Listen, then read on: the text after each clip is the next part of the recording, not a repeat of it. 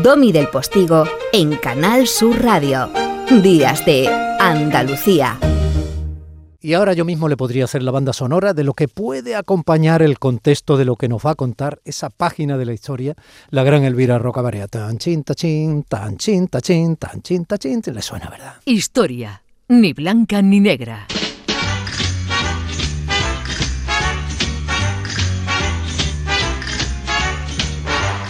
Chin, tan chin, chin, chin, chan, chin. Y ese tan chin, tan chines puede que sea parte de una saga de grandes bodorrios. Doña Elvira Roca, buenos días.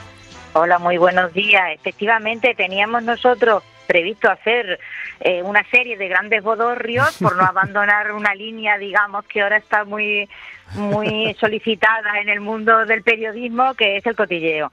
Entonces habíamos hecho la boda de, Isabel de Portugal y Carlos V. Hace ya mucho, ¿eh? Hace ya mucho. Hace ya mucho y luego abandonamos no sé por qué esto. Y entonces creo yo que, que conforme las cosas nos vuelven, eh, se vuelven más preocupantes, pues de vez en cuando hay que aliviarse. Sí, estoy totalmente de acuerdo. Bueno, pues vamos nosotros a hablar de una boda que no es muy conocida, no sé por qué, porque realmente tuvo componentes novelescos para dar y tomar, que fue la boda de los reyes de España, de Isabel de Castilla y Fernando de Aragón, una boda que se celebra en Valladolid el 19 de octubre de 1469. Sí, en aquel siglo XV no sonaría esta marcha anuncial de fondo porque todavía no, estaba compuesta. Pero no pasa nada, no pasa nada. Ya hemos hecho, ya hemos hecho la apreciación histórica. no creo que la cosa estuviera para hacer mucho ruido, porque esta boda se celebra en absoluto secreto. Es una boda, eh, bueno, que eh, ha sido decidida por sus contrayentes, en realidad ha sido decidida por ella, contra todo. sí, contra todo, es contra todo. Isabel eh, ha sido nombrada heredera por su hermano el rey Enrique IV, con la condición de que sea él el que disponga el matrimonio de esa infanta, pero ella no está dispuesta a aceptar esas condiciones, entre otras cosas porque Enrique IV, que es un hombre débil, ha tenido unos nobles muy levantiscos que han mangoneado en su reino, en fin, serían infinitas las historias que podríamos contar de esos nobles levantiscos en el tiempo del reinado del rey Enrique IV. Y uno de esos nobles, que es creo yo el más detestado por ella, el que es elegido para ser su marido, Pedro Girón, que es el gran maestre de la orden de Calatrava, y Isabel se ve abocada a una boda que no solo no quiere, sino que además detesta. Bueno, se cuentan las crónicas que eh, ella consideró siempre aquello realmente como un favor del cielo, que fue la muerte de Pedro Girón cuando se dirigía al sitio de la boda de manera inesperada. ¿En serio? Es decir, sí, sí. ¿Qué quiere decir? ¿El hombre que iba a caballo, en una carroza, en un taxi? El hombre iba con 3.000 de a caballo, porque no tenía muy claro que aquella boda se pudiera celebrar sin violencias y sin dificultades, ¿vale? Ya, ya, ten en cuenta que estamos en una situación realmente en la que hay unas banderías en el reino tremenda que contienden entre sí por poder y posición. Y Pedro Girón, digamos, ha conseguido a la reina del tablero, o sea, ha conseguido casarse con la que va a ser la reina, claro, aquello era la bomba, ¿entiendes? Pero todo el mundo no está de acuerdo con aquello. Así que no, a pesar de que ha sido la boda que el rey ha eh, designado, o sea, ha sido el, el joven, bueno, tan joven no es ya, pero en fin, ha sido la, el hombre elegido para casarse con su hermana, la heredera, todo el mundo no está de acuerdo con aquello. O sea que él va con 3.000 de a caballo a aquella boda. Mm. Y de unas... Eh, muere de repente. O sea, muere de repente, quiero decir, no, no vamos a hacer ninguna... Muere. Muere. No, no, no, a, no, a ver, que le ocurriera algo tal es muy difícil porque él iba muy, muy protegido. Vale, vale. ¿Entiendes? Él iba muy, muy protegido pues debió de darle un, infarto. Sí, un episodio. Bueno, el hombre se murió. Vale. El hombre se muere por el camino y esto nos encontramos con que la novia, pues se confiesan las crónicas, o dicen las crónicas, que llevaba días rezando de noche y de día, pidiéndole a Dios que algo pasara. Madre mía para evitar aquella boda con un hombre al que absolutamente detestaba. Lo detestaba por muchos motivos y, bueno, esos motivos eran muy sólidos, ¿no? Principalmente pues porque era un, enredador y porque había sometido a su hermano Enrique eh, a unas vergüenzas públicas muy importantes, ¿no? Entonces Pedro Girón muere, pero antes ya de la muerte de Pedro Girón, la reina, o sea, la que será luego reina, princesa en este momento Isabel, está planeando una boda que ella considere conveniente. ¿Qué es una boda que ella considera conveniente? Bueno, pues estamos hablando de una mujer que cuando se casa tiene 19 años y lleva ya un tiempo pensando cuál es la boda más conveniente para ella y para Castilla. Y, ella ya tiene en la cabeza que la boda ideal es una boda portuguesa o una boda aragonesa. Es decir, eh, la, su idea de... Que eran dos reinos que claramente sumarían ¿no? Entiendo. Exactamente. Ella tiene en su cabeza esta idea de la unificación de los reinos ibéricos, ¿no?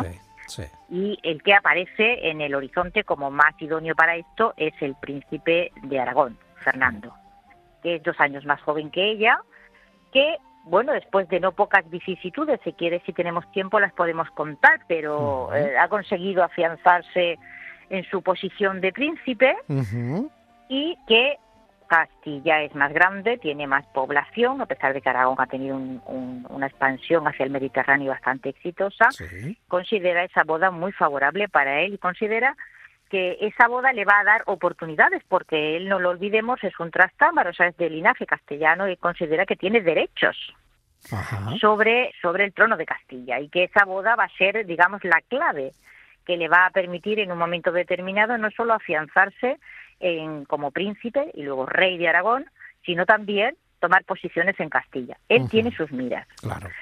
Y ella tiene las suyas. O sea, de alguna forma convendría win-win, como dicen ahora con ese anglicismo la gente de negocios, ¿no? De alguna forma esa unión les convenía a ambos. Bueno, esa unión les convenía a ambos, pero oh, bueno, ahí hubo sus más y sus menos después de la boda. Pero vamos a casarlos, que es que no los hemos casado. Bueno, bueno, pero, pero ya, ya, y de amores no me vas a hablar, entonces la cosa era tan pragmática. La, cosa era muy pragmática, hombre, y también la, hay que entender que esa mujer y ese hombre pues se querían casar con alguien más o menos de su edad, en fin, en fin, ¿eh? que le pareciera un poco en su sano juicio. El príncipe de Aragón daba muestras de tener buen sentido, de ser un tío capaz, etcétera, etcétera, ¿no? O sea que es que son muchos los factores que hay que tener en cuenta. Entonces empiezan una serie de negociaciones clandestinas, todas clandestinas, porque no olvidemos que ella se va a casar contra la voluntad de su hermano, el rey que la ha elegido heredera y que puede cambiar de opinión. Ya. ¿Vale? Porque a ella la ha elegido heredera como hermana, desconociendo que tiene una hija llamada Juana la Beltraneja, sobre cuya legitimidad hay dudas, pero que no deja de ser desde el punto de vista de la ley su hija. Ya. ¿vale? Así que la situación de la reina Isabel, entonces princesa, es extremadamente delicada.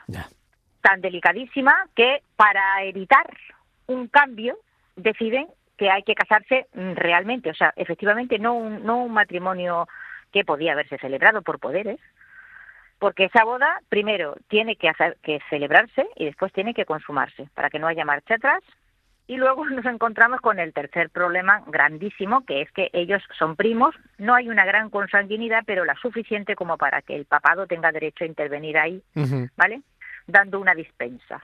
O sea que tenemos una negociación prácticamente en la clandestinidad, en ella intervino y estuvo muy presente el gran poeta Gómez Manrique, que es uno de los que acompañan al príncipe de Aragón cuando entra eh, en Castilla disfrazado de mozo de mulas y llega hasta el sitio de las bodas totalmente disfrazado. Y ella que no lo conoce, ¿vale? Ella no lo ha visto nunca físicamente, pues está con los nervios que puede uno imaginarse de una señora que se, bueno, una mujer con 19 años que se va a casar con un señor eh, al que no ha visto nunca. No es ninguna tontería, ¿eh? porque hay que decir que de vez en cuando cuando se enviaban un retrato, el retrato evidentemente era un retrato hecho a pincel, y eh, había que enviarlo, quiero decir, pero había que hacerlo y no siempre el retrato era lo fiel que debía al rostro real. Y claro, un WhatsApp con una fotito no se podían enviar. No, no se podía enviar y entonces ella estaba muy nerviosa en el balcón y estaba con ella Andrés de Cabrera, que fue su mayordomo y luego ennoblecido por ella como marqués de Moya, que eh, sí conocía personalmente al, al príncipe aragonés porque lo había visto en otra ocasión. ¿no? Ella lo tenía, Cabrera eh, fue un hombre de su confianza que estuvo siempre a su lado. Mm. Lo tenía junto a ella y eh, em, no sé si esto es, es, cierto, lo, lo, cuenta una crónica, todo su interés era decir quién es quién es, ¿no? Mm. Y entonces en el momento en que descabalgan, Cabrera, que no con, con el dedo como puede, intenta señalar... Le señala al mozo de mula y le, y le, y le decía, es, ese es, ese es, ese es, ese es, ¿no? Y entonces parece ser que hubo, eh, aunque luego las armas de la casa de Moya cambiaron, un, eh, un escudo en el que, un tanto críptico, en el que se ennoblecía Andrés de Cabrera con un, eh, un escudo en el que aparecían un dos S, digamos, modificada al modo heráldico, ¿no? Sí. Las cuales supuestamente respondían a aquella a, a, esa exactamente a aquella reiterada respuesta que Cabrera daba la reiterada pregunta de la princesa Isabel diciendo quién es quién es y, y, Cabrera señalando cómo podía diciendo ese ese ese ese, ese ¿no? Hay que falsificar, como intentaba decir antes, el, el la bula, la bula de que permite la boda de estos dos primos que, oye, que no se podían casar. Y como evidentemente el Papa no estaba por darles una bula, porque evidentemente aquello era una cosa secretísima, y si al Papa se le ocurre dar una bula, monta en cólera a Enrique IV y la deshereda, claro, claro, pues entonces, ¿qué hacemos? Falsificamos una bula. Y entonces falsifican una bula del Papa que se había muerto unos años antes, supuestamente autorizando una boda, ¿vale? En tercer grado de consanguineidad. Sí. Bueno, esto les costó la excomunión. ¿eh? Es decir, eh, eh, Isabel y Fernando estuvieron dos años excomulgados. Pero eso es algo que se arregló porque no hubo reyes más católicos que ellos, ¿verdad? Se arregló dos años después cuando Rodrigo Borgia, que luego sería el Papa Alejandro VI, fue nombrado nuncio y trabajó siempre por aquella unión matrimonial que él consideraba muy beneficiosa, ¿no? Claro también para sí mismo, ¿no? O sea, que de aquello le como buen Borgia. algo. Como buen Borgia trabajó positivamente en favor de la opción política que consideraba más uh, inteligente. ¿no? Elvira, tenemos que llegar al Tachán ya porque nos quedamos sin tiempo para Claro, y entonces pues vamos acabando. Eh, Rodrigo Borgia legaliza que el matrimonio eh, levanta, consigue que levante la excomunión y ambos, digamos ya, mm, ¿cómo lo digo?, salen del armario, ¿vale? Como un matrimonio legalizado y eh, que bueno, que luego va a ser eh, muy importante, trascendente, es un matrimonio en el que eh, hubo amor, de, o sea, más de parte de ella que de él. Él venía ya con un hijo bastardo, luego tuvo varios más y bueno, fue una, una relación que, que se afianzó en el trabajo y en la familia y que realmente se mantuvo como una unidad firmísima, es decir, hubo, hubo un momento de crisis, es que, que te decía yo antes, ¿vale? Cuando muere el rey Enrique, termina ya, y ella se proclama reina sin más ni más y sin tomar en consideración para nada lo que su marido tuviera que decir. En Segovia. Vale, vale él, que tiene toda la intención de proclamarse rey y él, monta en cólera, ¿vale? Y ahí hubo un momentillo difícil, un momentillo muy difícil sobre quién va a ser realmente, porque él, él pensaba ser realmente el rey de Castilla y que ella fuera una reina consorte, digamos, una reina, bueno, pues ya está. Y ahí es donde se planta doña Isabel con un empoderamiento femenino importante y dice, no, no, la reina soy yo y tú serás rey, pero, pero yo también soy reina y ahí viene lo de tanto monta, ¿no? Sí, señor. Y bueno, el que agachó las orejas fue él. Sí, señor. Tanto monta, monta tanto. Isabel, como Fernando. ahí estamos, ahí estamos. Primer bodorrio de, de, otros bodorrios que llegarán, de otros bodorrios que llegarán. Otros bodorrios llegarán. Sí, Elvira Roca. Realmente es muy entretenido, ¿sí? Sí, sí, lo es. Un besito muy grande. Hasta un beso muy grande. Adiós, adiós. En Canal Sur Radio, Días de Andalucía con Domi del Postigo.